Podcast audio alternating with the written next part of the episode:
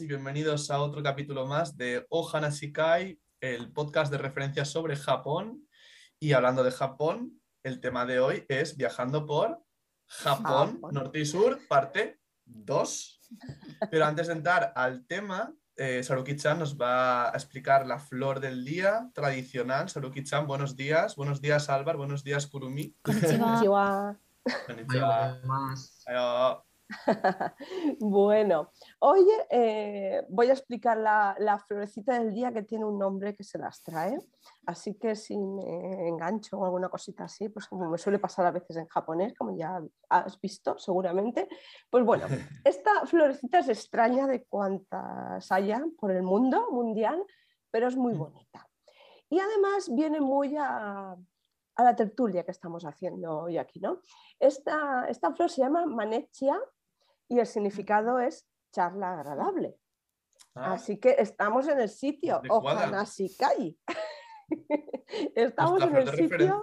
Sí, sí, sí, sí. Esta, esta flor es originaria de América del Sur y es una enredadera de la familia Rubiaceae manetia. Lleva el nombre de Manetti. Es, eh, bueno, pues eh, un, segundo nombre que se llama. ¿no? Y este nombre viene del que fue el director de los jardines botánicos de Florencia en el siglo XVIII, en el que se introdujo en Japón el periodo Edo. Como bien dice la flor, pues hoy tenemos la segunda parte de una charla muy, muy, muy chula que estamos teniendo sobre viajar por Japón y los lugares así como más, más potentes, más emblemáticos. Bueno, ahora nos va a contar un poquito, ¿qué va a ser? ¿Kurumi-chan o Alvar Kun? Alvar, Alvar creo que te pega más cerca por, por región, ¿verdad? Por proximidad. Vale, bueno. bueno, yo voy a hablaros un poco sobre Osaka, obviamente, un poco de Kobe y alguna otra ciudad que me gustaría que visitarais, pero tampoco voy a poder profundizar mucho porque obviamente las ciudades que deberíais ver pues son cientos y pues igual deberíais ir varios años para poder hacer todos estos viajes. Pero bueno, ya cada uno que, según sus intereses, que viaje donde quiera. Bueno, Osaka, obviamente, la tenéis que visitar sí o sí, aunque vayáis a Kioto, a Tokio o a Hokkaido, porque es una ciudad que es, es la segunda ciudad más grande de Japón después de, de Tokio, pero al ser el sur tiene, tiene características muy diferentes a, la resta, a, los otros, las otras ciudades que hay en Japón. Una de ellas, que a mí me chocó mucho, fue la vida nocturna, ¿no? Que en la mayoría de ciudades de Japón, a partir de las 9 de la noche, ya es como que hay silencio. La gente al día siguiente se va a trabajar muy temprano, se levantan a las 6 de la mañana, pues en Osaka no. En Osaka son las 9 de la, noche y parece que sean las 6 de la tarde, porque la gente está por ahí de fiesta, bebiendo, está llena de izakayas, la gastronomía es espectacular, tienen muchísimos, muchísimos puestos de comida, restaurantes muy famosos que además recomiendo. Y bueno, la historia y la cultura de Osaka son prácticamente mm, incontables, porque si te pones a contar la historia de cada castillo y de cada templo, al igual que en Tokio, te quedas sin tiempo y sin vida, porque no te da la vida para ver todo esto. Eh, lo que más recalcaría yo, sobre todo, es el castillo de Osaka, porque tiene una importancia histórica Mm, incalculable. O sea, es que el castillo de Osaka ha sido atacado, ha sido reconstruido tantas veces. Tiene dentro un museo en el que podéis ver las recreaciones de algunas batallas, podéis ver la estructura por dentro, además de que está prácticamente conservado tal cual. Entonces, es ver, es como dar un paso en, en el medievo. O sea, te metes ahí en ese castillo y además de que no puedes hablar porque es como si fuese una iglesia, así todo tiene que ser silencioso. Principalmente el castillo que veréis es más o menos del siglo, o sea, de 1603, ¿no? De cuando, cuando empezó el periodo Edo, pero obviamente han habido muchas batallas antes y después por los que el, castillo en cada, en cada zona, ¿no? Tiene cinco pisos, aunque tiene luego tres plantas más por dentro, y está como muy preparado para defenderse. Además, tú antes de entrar al castillo tienes alrededor de, igual que en el Palacio Imperial, tiene como unos jardines, pero unos jardines que antes no eran jardines, obviamente eran barracones y ahí se preparaban las flechas, las defensas, los caballos. Entonces, está prácticamente rodeado por un río, por el cual solo se puede acceder por un puente, que es muy bonito porque además puedes subir en barca y, hay barcos que dan vueltas alrededor, y está rodeado todos esos parques de, de árboles de sakura, por lo cual si vais en primavera, pues obviamente las vistas van a ser mucho más bonitas. Pero también os recomiendo ir en invierno por el tema del momichi, que ya han comentado mis compañeros, que es que las hojas se hacen rojas, ¿no? Entonces tiene un color mucho más otoñal y también muy, muy bonito. Luego, pues eso, comentaros. Una cosita. no, no, no, es que eh, eh, habrá un, vídeo que por eso es recomendable ir luego a, todo lo que ponemos eh, en, la web referente al podcast. Yo pondré un vídeo que grabé justamente en, el, castillo de Osaka porque cuando sales hay música. Y cuando cruzas el, puente hay como una musiquita así como muy de, batalla y muy ahí de, no sé, muy chula, ¿no? Muy épica, ¿no? Y, es verdad, y sales de noche y te encuentras con esa música y es alucinante, es, como, es que estás como, como viviendo en, otro mundo, o sea, es que te traslada, y por lo que decía Álvaro, es que es, es que es una pasada, de verdad, es, vamos, visita indispensable y eso lo pondré así que eh, hay que ir a a la web. Ya está, me callo. Sí, bueno, es lo que dices tú un poco. Es que en realidad hay muchos castillos en Japón y muchos muy parecidos, pero el castillo de Osaka es particularmente muy bonito. Además, por cómo está hecho por dentro, es preciosísimo, está muy bien cuidado, todo de madera, todos los detalles que hay de, Porque como también se tenían que defender con arco, hay algunas trampillas, ¿no? O paredes de estas que son como doble fondo, que se abren y en realidad hay sitio para arqueros ahí o no sé, es una pasada, está muy bien hecho. Además he leído que el, el Toyotomi Hideyoshi, este que fue el que uno de los reunificadores de Japón, em, le gustó tanto el castillo que como que lo, fue, lo fue mejorando un poco a su medida, ¿no? Según como a él le fue gustando, porque ese castillo lleva varios años ahí, ¿no? Como he dicho, pero él fue el que dejó lo que podemos ver la última versión, que tiene eso, pues 400, 500 años casi, y claro que se conserve algo tan antiguo, también porque aquí también tenemos catedrales y, cosas así, pero es que la madera no es igual, no es igual tratarla 400 o 500 años que una piedra. O sea, la piedra, vale, se va erosionando, pero es que la madera está, es increíble. Y el olor que hace ahí de, no sé, es un olor que te transporta al, medievo, está todo muy ambientado. Además puedes ver algunas personas también disfrazadas, como disfrazadas. Van paseando por ahí como si fuesen pues eso, consejeros o algunos soldados o cosas así. A veces hacen eventos y cosas. Así que bueno, 100% recomendado.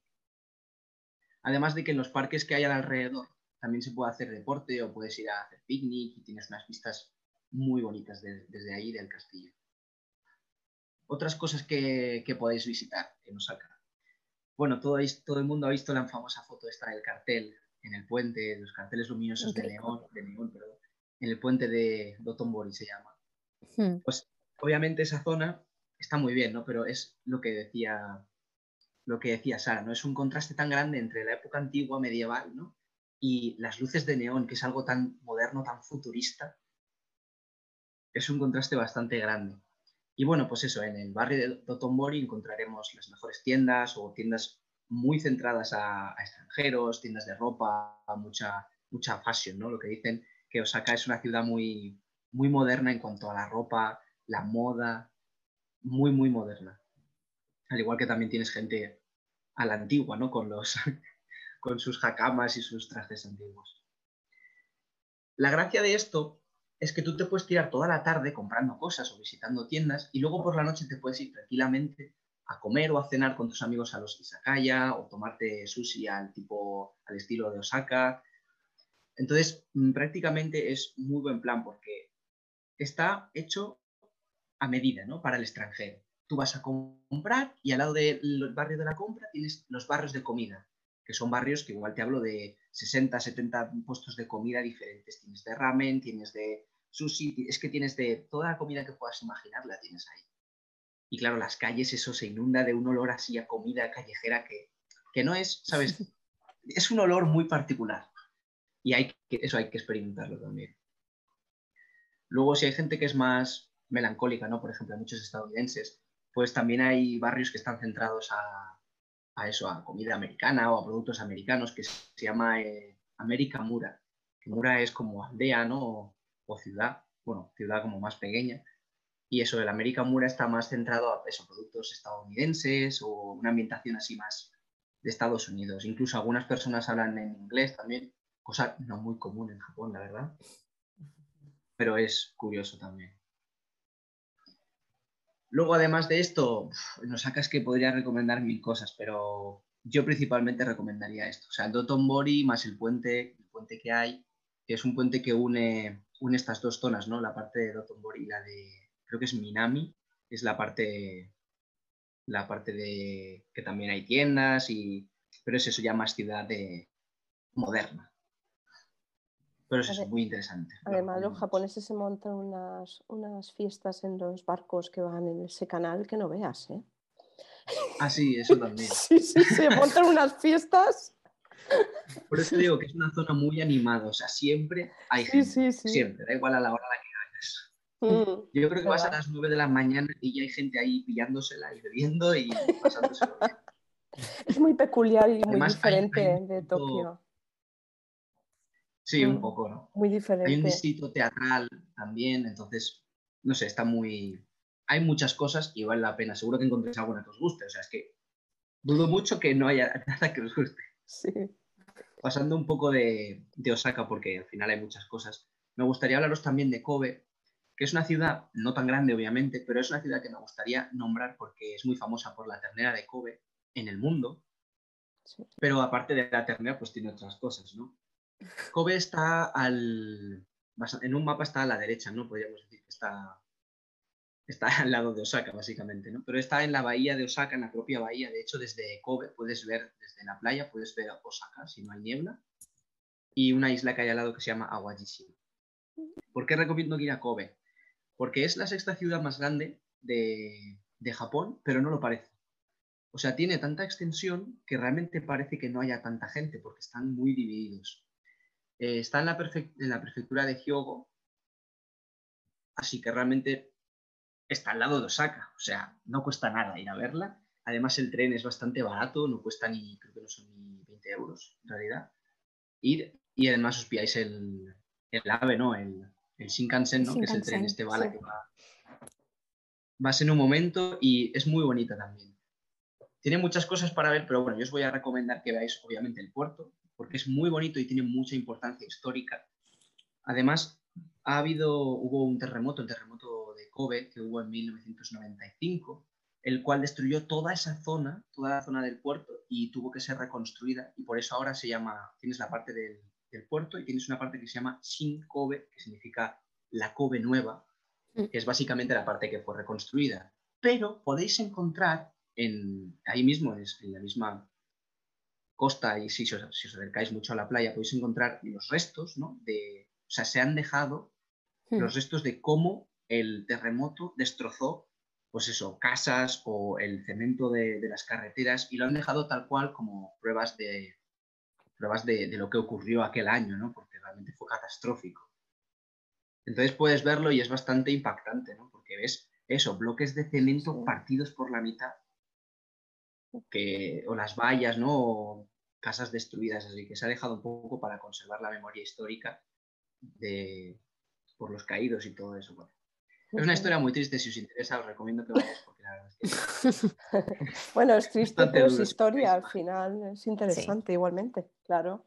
Sí, de hecho, como dato, el, libro de Haruki Murakami, que se llama, tiene una frase muy famosa que dice, el aleteo de una mariposa, ¿no? En, una parte del país, no me acuerdo ahora mismo, puede provocar un terremoto en Japón. Mm, sí, sí, sí. Ese libro y esa cita van dedicados al terremoto que hubo en Kobe en 1990. no sabía. Es, un dato bueno, sí. Sí, sí, no, no, interesante. Muy guay, muy guay. Yo me, yo me, he leído un montón de, de libros de, de, Murakami y no lo sabía, la verdad. Interesante. Bueno, pues eso, aparte de ver, de ir a probar la famosa ternera de Kobe, Kobe también es muy famosa por sus pasteles, tiene mucha, mucha gastronomía de dulces. Es la ciudad conocida en Japón como la ciudad más romántica. Por eso, por la gastronomía de dulces, de regalar a la persona querida. También es muy famoso los, los onsen. Las aguas termales que tienen, porque son bastante tradicionales allí. Además tiene, tiene factores también muy parecidos a España. Y es que, por ejemplo, se parece mucho a Barcelona, ¿no? Tiene ese, ese clima de costa, pero también tiene mucha montaña. Entonces, yo cuando estuve allí al menos me recordó mucho eso a Barcelona. Por, eso, porque era ese clima así húmedo de, puerto, pero al mismo tiempo tienes montañas. Y es bastante curioso.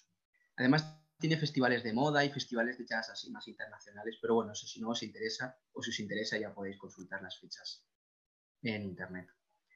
Como dato, me gustaría decir que he encontrado que hay una revista, bueno, más bien un blog que se llama Mercer Quality of Living Survey, que es como una lista de las ciudades en las que mejor se vive en el mundo. Mm. ¿Vale? Y Kobe está entre las 50 mejores, con mejor calidad de vida, con seguridad, que mejor se vive, mejor clima, mejor, ¿sabes? Mejor estabilidad o seguridad así para de viajes también. O sea, es muy, muy segura y en, en Asia se encuentra, es la tercera de toda Asia según esta revista, claro. Bueno, cada uno tendrá su opinión, ¿no? Pero esta me pareció importante nombrarlo. Luego me gustaría pasaros ya a otra ciudad mucho menos conocida, pero que yo a mí me gustaría que se conociese más, ¿no? Porque está en la prefectura de Okayama, que es una prefectura que es más pequeña y no muy conocida, porque no hay prácticamente mucho, es más una prefectura de comerciantes, de mercaderes, la gente que sí vende o, o si exporta ¿no? alimentos o mercancías, materia prima, pues sí los conocen más, pero lo que son los turistas, prácticamente nadie la visita. Y me gustaría nombrarla porque es muy pequeña, es muy accesible también, tienes el, Japan Rail Pass este que es, hay un ticket que te deja viajar durante todo el día las veces que quieras en tren. Y en el caso de que fuésemos a Kobe o a Osaka nos vendría muy bien porque podríamos hacer Osaka Kobe y de, Kobe ir a Okayama y de Okayama ir a la ciudad esta que quiero nombraros, que se llama Kurashiki. Es una ciudad que se conserva prácticamente desde la época medieval, desde el año 1600, desde el periodo Edo, pero cuando digo se conserva es se conserva tal cual. O sea, las tiendas están todas en el mismo sitio y iguales como estaban antes. Y están todas, está como rodeada por murallas, pero las murallas están, como podéis ver, están muy viejas. Voy a ver si pongo alguna foto que ya tengo fotos buscadas, pero a ver si colocamos alguna por ahí. Es una ciudad muy pequeña, pero ha tenido siempre mucha historia de, mercadería, porque está ubicada cerca del río Asahi, como la cerveza, sí. También tiene un castillo a lo alto de como una cima, ¿no? Y está rodeado, el castillo está rodeado de la propia ciudad. Y los canales, claro, servían para transportar las mercaderías de un sitio de la ciudad, parte de la ciudad a la otra. Entonces, os podéis subir en estas barcas, que además es muy barato, y podéis ir por los canales. los, árboles van así. Qué bonito. rodea la naturaleza, ¿no? Y, y la antigüedad. Y esta ciudad, que está un poco apartada de lo que es Okayama, que es la capital, es muy antigua. O sea, me refiero a muy antigua es que lo que quiero decir es que Okayama al igual que una ciudad japonesa tiene sus grandes edificios, ¿no? sus rascacielos y sus cosas, pero Kurashiki es como entrar en una burbuja antigua en mitad de, eso, de la ciudad. Y como es una, es una ciudad más o menos, porque es un pueblo, ¿no? Es como, desde ahí no se ven las grandes ciudades, ni se ve, o sea, no se ven los rascacielos, ni se ve, ni huele a la contaminación, ni nada. Entonces es como un espacio en el que cruzas y ya estás mágicamente en mm, el antiguo Japón, por decirlo así. Mm, y claro, es, es bastante bonito, yo lo recomiendo mucho. Además es famosa por la distribución de arroz y no hay muchos turistas, prácticamente no hay. Y mm, el comercio que puedes encontrar son cosas muy artesanales. Son cosas que siempre se han, hecho allí. Por ejemplo, mieles que se hacen, son propias de allí, como artesanales, como he dicho. Hay algún que otro museo de, de mercaderes que podéis ver pues, cómo se dedicaba, cómo vivía la gente allí, ¿no? Entonces podéis comprar mm, productos de manufactura muy baratos, muy baratos porque no son caros como en Tokio o en Kioto, y te los han hecho ahí. La propia gente a la que, a la que le estás comprando te los han hecho ellos a mano y están muy bien hechos, una calidad muy buena, porque claro, son mercaderes. Lo que pasa es que venden, pues eso, a más pequeñas escalas, no son multinacionales. Y eso, podéis ver un poco las rutas comerciales que ha habido y que hay. Entonces, los recomiendo mucho. Además de si se ve bastante rápido, en un día la podéis ver y luego visitáis el castillo, que además creo que es gratis entrar, si no recuerdo mal, y es bastante recomendable, en mi opinión. Si os gusta el periodo Edo así, y podéis dejaros llevar. Hay estos señores que llevan un carro Ah, sí, sí, sí. O sea, subís como un carro de madera Mm. Y pagáis a un señor para que, o a dos Corra señores, por ti. para que sí, para que os lleven.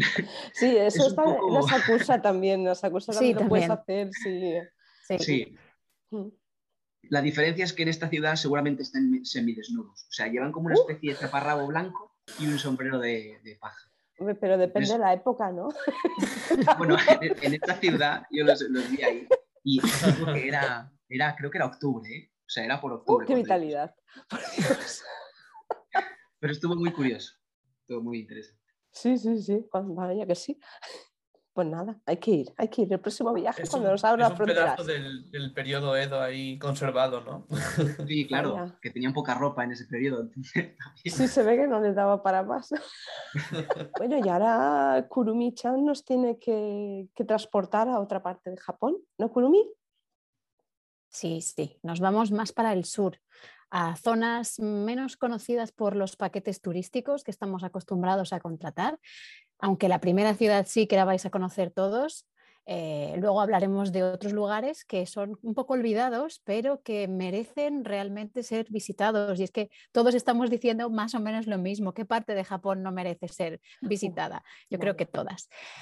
Sí, lo que yo voy a ponerme un poco más tristona. Sí, y es que varias de estas ciudades o zonas de las que os voy a hablar están muy relacionadas con la guerra o con X guerra, no, no todas la misma. Voy a empezar por Hiroshima, que es la que decía que sí, que seguro que conocéis, eh, y por Miyajima, que es una islita que está pegadita.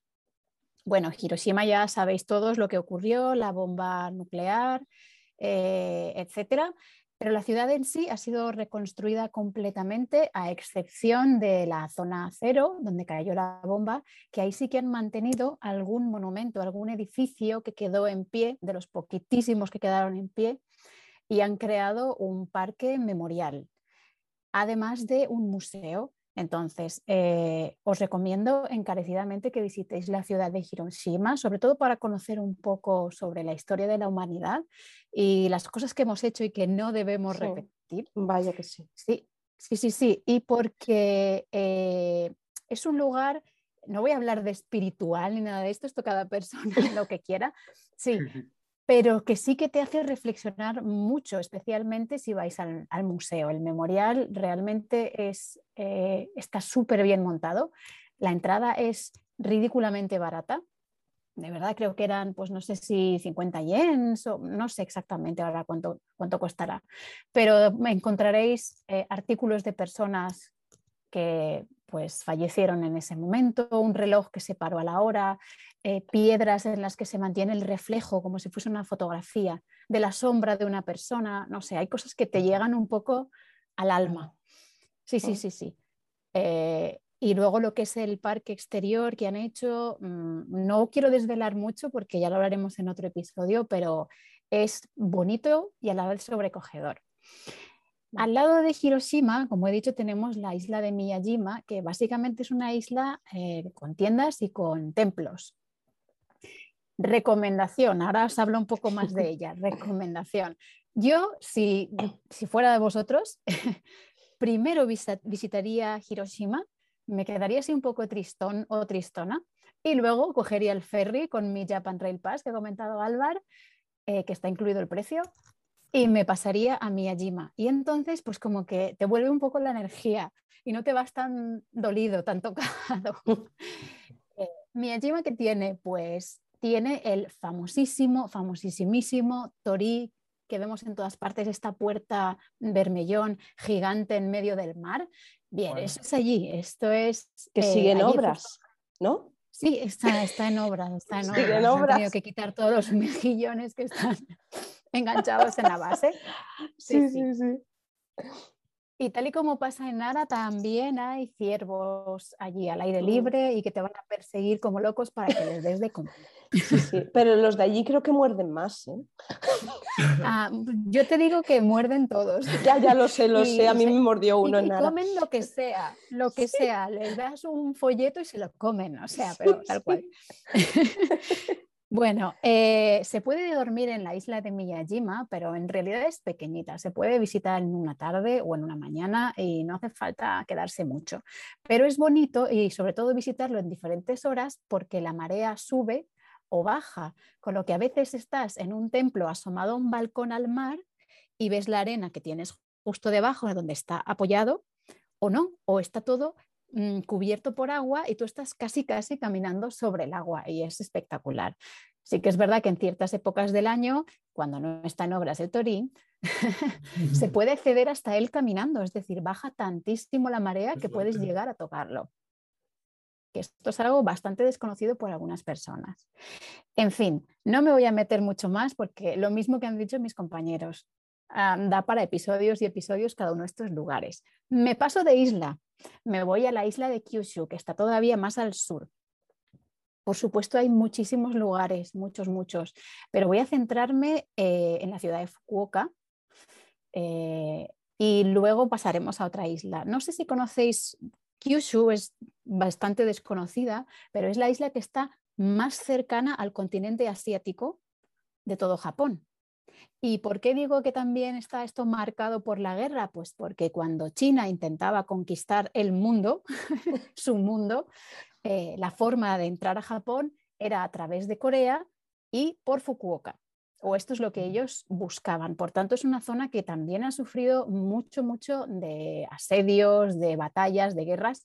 Y mm, no sé si adelantároslo. Y os dejo con la miel en los labios. Mm, o si contarlo Dilo, dilo. Cuéntalo, cuéntalo. Dilo, dilo. No, nos dejes así, no nos dejes así. A ver, la palabra que supongo que conoceréis muchos kamikaze, ¿vale? Los kamikazes, viene de allí, de esta isla. Todo el mundo se piensa que esto viene de la Segunda Guerra Mundial, de aquellos pilotos que aprovechaban la fuerza del viento para estrellar sus aviones, pero no. A ver, venga, Álvaro, que es el experto. ¿Qué significa exactamente kamikaze pues Kami es Dios y Kaze es viento. Viene a significar algo así como viento divino. A eso es, ahí vamos, al viento divino. Bien, pues sí, es verdad, en la guerra mundial aprovechaban del viento divino para estrellar sus aviones. Pero la expresión viene de mucho, mucho antes, y es que cuando China quería conquistar Japón y el emperador japonés no contestaba al chino y tal, eh, sucedió que desde Corea enviaron eh, guerreros y el viento hizo que hubiese una marejada, una marejada, no, una gran marea en el mar y hundió los barcos chinos antes de que llegaran a las costas de, de Kyushu, de Fukuoka. Pero es que esto no sucedió una vez, es que sucedió dos, con lo que llegaron muy mermados y Japón pudo librarse de ser conquistada por China.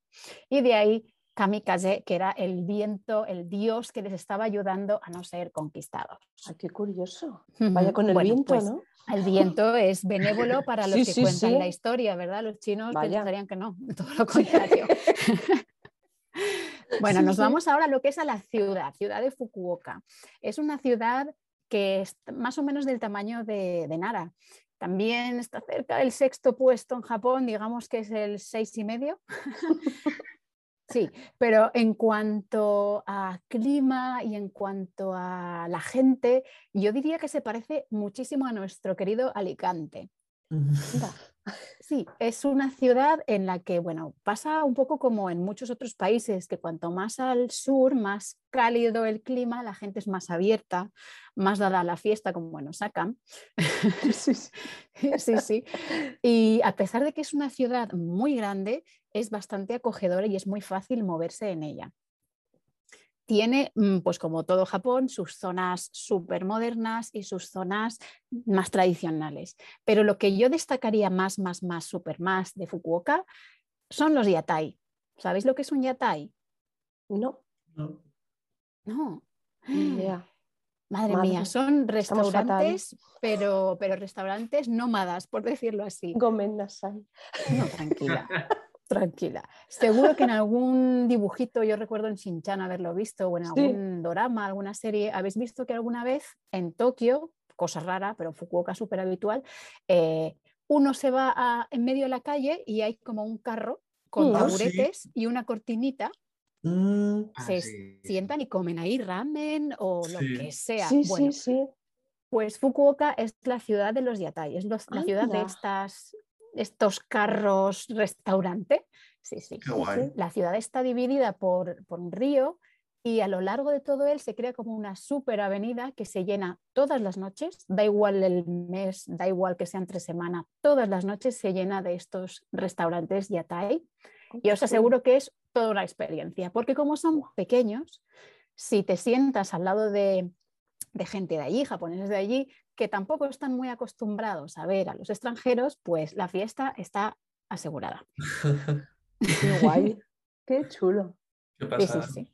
sí, sí, sí. Mola, mola. Bueno, seguiremos hablando de Fukuoka y Hakata, pero pasamos un poquito más al sur, nos vamos al monte Aso. No sé si lo conocéis, es un volcán que también está allí, en otro volcán más de Japón, no es el monte Fuji, pero casi. Sí, sí, sí. Sí, sí, está en el Parque Nacional de Asokuju. Eh, y la característica que tiene es que sigue activo. De hecho, ahora que está pasando todo lo de La Palma aquí en España, allí también se reactivó el volcán, pero ellos están bastante acostumbrados y afortunadamente hace mucho, mucho tiempo que no da ningún problema. ¿Qué tiene de chulo eh, el Monte Aso y su caldera? Pues los baños termales. Allí hay muchísimas fuentes termales naturales y sobre todo eh, la tierra es muy buena para el cuidado de la piel y de la salud. No sé también si lo habréis visto en algún documental o algo así, que en ocasiones te entierran un poco, te dejan la cabeza fuera, pero te entierran en, en arena volcánica. No sé si lo habéis visto Mm, Yo sí. porque se mantiene caliente y tiene propiedades eh, curativas, dicen ellos. Entonces es un lugar que se puede visitar si lo que te gusta es el calor y disfrutar. Bueno, Bueno, y ya me voy, a, me voy a, a pasar a otra isla que está mucho, mucho, pero que mucho más al sur, la gran olvidada, y es una pena.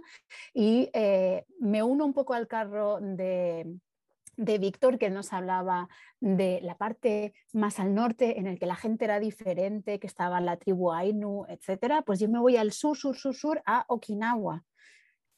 Okinawa es un conjunto de islas que tampoco son muy conocidas y la verdad es que tienen un valor increíble. Están en el, ar- en el archipiélago, uy, que no me sale, de Ryukyu. eh, y bueno, la prefectura se llama Okinawa, como ya os he dicho.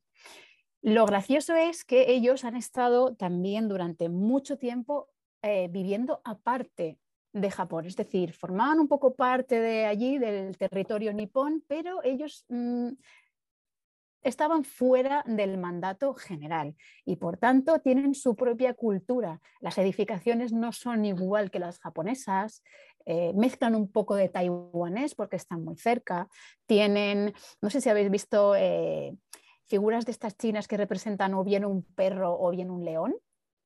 ¿Sabéis a qué me refiero? Bueno, pondré una imagen. Bueno, pues ellos tienen una cultura diferente y la forma de ser de la gente también es distinta. Y aquí ya sí que estamos en una zona subtropical, es decir, aquí sí que hace un tiempo al que le guste el calor, maravilloso, estupendástico. Eh, estas islas también están marcadas por la guerra y muchas, en muchas ocasiones por la Segunda Guerra Mundial. ¿Mm? Pero bueno, digamos que la marca no ha, no ha estropeado mucho las islas, aunque sí que es cierto que la inmensa mayoría de castillos y de edificaciones antiguas, por culpa de estas guerras, han desaparecido o prácticamente Claro. desaparecido.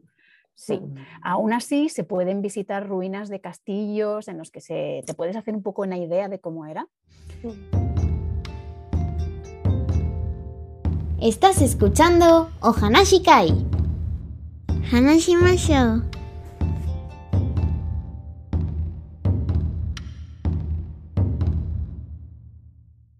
Rumi, Una cosa, perdona Dime. que te corte, que tú sabías que en Okinawa hay estudios sobre que es- tienen la aldea donde están las personas más longevas del mundo, tienen un índice, un ratio de longevidad más alto del mundo. Pues bueno, pues este tema lo explicaremos en un podcast que haremos ya más específico de Okinawa. Y bueno, yo creo que ya acabando, acabando, ¿qué nos queda? ¿Qué nos queda Hemos ya hecho por- todo el mapa de Japón de arriba abajo. Madre mía, madre Nos mía, con queda- lo largo que es Japón. ¡Uh! Extensísimo, súper extenso. Sí, Pero nos sí, queda sí. una última cosa muy importante que es el kotowaza o ¿Verdad que japonés. sí? ¿Verdad que sí? Hoy tenemos un, un kotowaza, bueno, como siempre, bastante profundo, ¿no? Que lo leo en japonés. Dice así: Uso kara deta makoto. Uso es, es una mentira, ¿no? Y kara es desde una mentira, ¿no? Como sale una verdad, una verdad salida de una mentira. Que básicamente mm, hemos encontrado un equivalente así un poco regulín regulero en castellano, que sería algo así como entre broma y broma, una verdad asoma, ¿no? Sí. La verdad asoma, sería algo así, ¿no?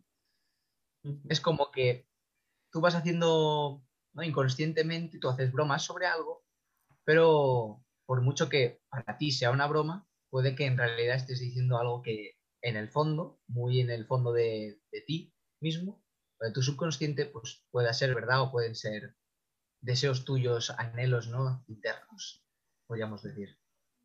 Bueno, pues, pues nada, yo creo que ya por hoy ya va bien. Ya va bien que se nos hace de noche. Como dices tú. Hemos hablado mucho ya. Apagamos el chiringuito. Bueno, pues Matane. nada, solo nos queda despedirnos ya. Hasta el próximo programa de Ojalá si cae. Chane. Matane. Vale.